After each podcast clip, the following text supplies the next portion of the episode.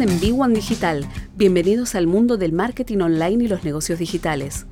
Estás escuchando a Néstor Muñoz y Maxi Gutiérrez. Estás escuchando B1 Digital.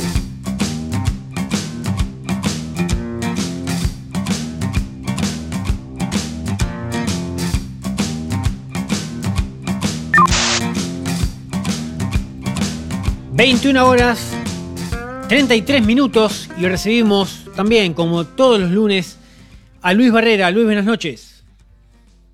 Néstor, qué placer saludarte, ¿cómo estás?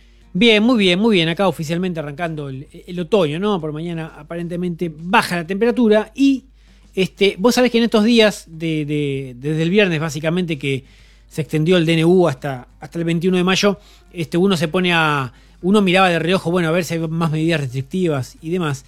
Este, y en ese momento, cuando hay más miedo de que otra vez se restrinjan las actividades de, la gente, que eso impacte en la, actividad productiva y comercial, este, cuando uno va a buscar algún tipo de financiamiento, sea la ciudad de Buenos Aires, sea a nivel nacional o en la provincia de Buenos Aires, se encuentra con que no hay casi nada, literalmente está muerto. Un ejemplo, antes uno podía acceder a la página del Ministerio de Producción de la Nación o en la ciudad de Buenos Aires y había programas como PAC Emprendedor o, financiamiento para tu emprendimiento, algunos no reembolsables, este, otros con una tasa pero absolutamente este, ínfima. Y hoy no hay nada, Luis, no hay ningún tipo de financiamiento para ningún emprendimiento donde es el momento que más se lo necesita. Sí, bueno, eh, esto tiene algún, algún piso de lo que es la quita de determinados subsidios a la economía. Sí. Sí, exacto. No lo dicen con la palabra ajuste, pero eso existe en la realidad. El ajuste viene por varios lados. Sí. A los pobres emprendedores, digamos, si vos no pescaste algo antes, este año te va a ser muy difícil asistir al este, sistema financiero para que te apoyen alguna actividad. Sí, Entonces, sí. la verdad es que el emprendedor al último lugar donde tiene que ir a buscar dinero es al banco. Sí, totalmente. El banco es la vida de plomo. El, último recurso en donde vos tenés que ir a buscar financiamiento. Eh, yo creo que en algún tiempo ya van a volver estas líneas, pero en el mientras tanto, ¿qué hago? Y bueno, eh, algunas cuestiones son eh, bastante claras. Primero, es que no siempre se tiene claro para qué buscar dinero. El negocio financiero siempre es un negocio que se hace al revés. O sea, primero tenés que tener claro cuál es el proyecto para después salir a buscar la financiación. La segunda cuestión es que hay mucho dinero en la calle de diversas cuestiones que no saben dónde, dónde aplicarlos.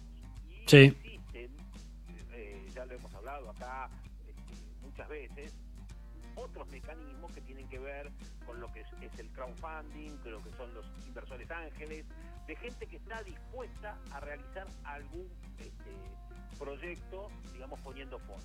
Sí. Sobre todo los que tienen que ver en materia tecnológica, ¿no? La mayoría de los, eh, de los emprendimientos que se están haciendo ahora tienen que ver con este tipo de financiamiento, no con el financiamiento eh, bancario.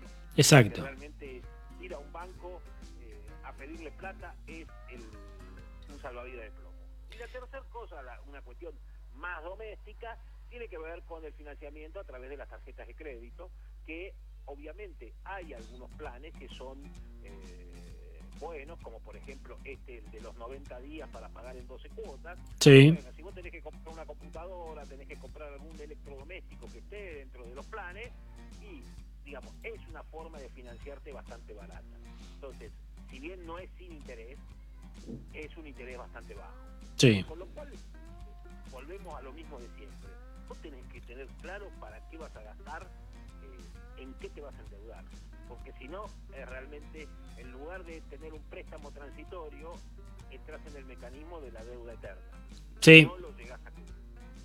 Porque además, eh, todos los entes bancarios han, vos fíjate que en los últimos 10 años, vos mirás la historia de quiénes han sido, quién ha sido el sector que más ganó, siempre fue el sector financiero. Sí, exacto. ¿Por qué? Porque le presta al Estado, o sea, vía las LEVAP y todo el sí. de bonos que ¿sí? Entonces, es menos riesgoso y más rentable. Sí. Segundo, eh, cuando le presta, lo poco que le presta al sector este, privado, lo hace acompañado de eh, otras cuestiones. O sea, te meten un seguro, te ponen eh, la obligación de tener una cuenta corriente con, con cargo, te ponen algunas comisiones, eh, además los que son responsables inscritos tienen que pagar el IVA sobre los intereses, digamos, vos solamente en todo los, lo que es impuesto sobre los préstamos, viste, tenés el sellado, tenés una comisión si vos pagás anticipado antes del 25% del, del este, de haber cancelado el préstamo. Sí. Hay todos gastos extrabancarios que te hacen que realmente cuando vos analizás el verdadero costo, que se llama costo financiero total, sí. eh, te das cuenta de que es una fortuna lo que estás pagando. Y hoy, asimismo también, es que con una inflación del 40%, ¿sí?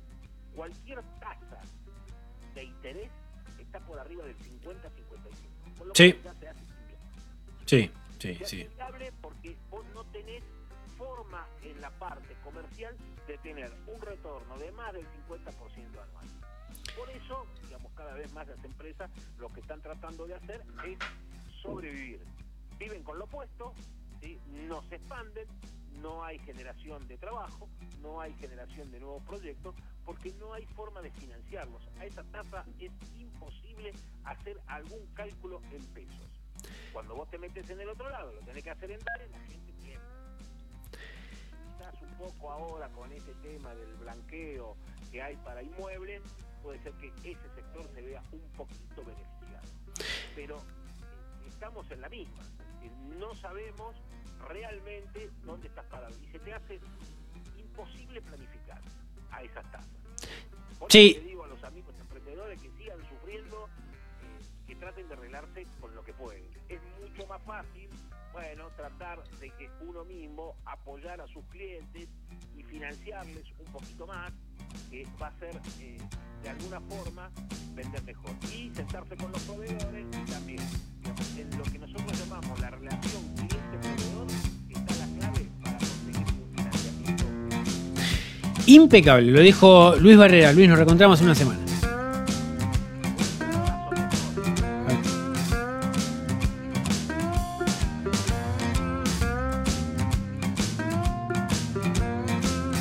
Este fue otro episodio de Big One Digital, Mentorías Marketing Negocios.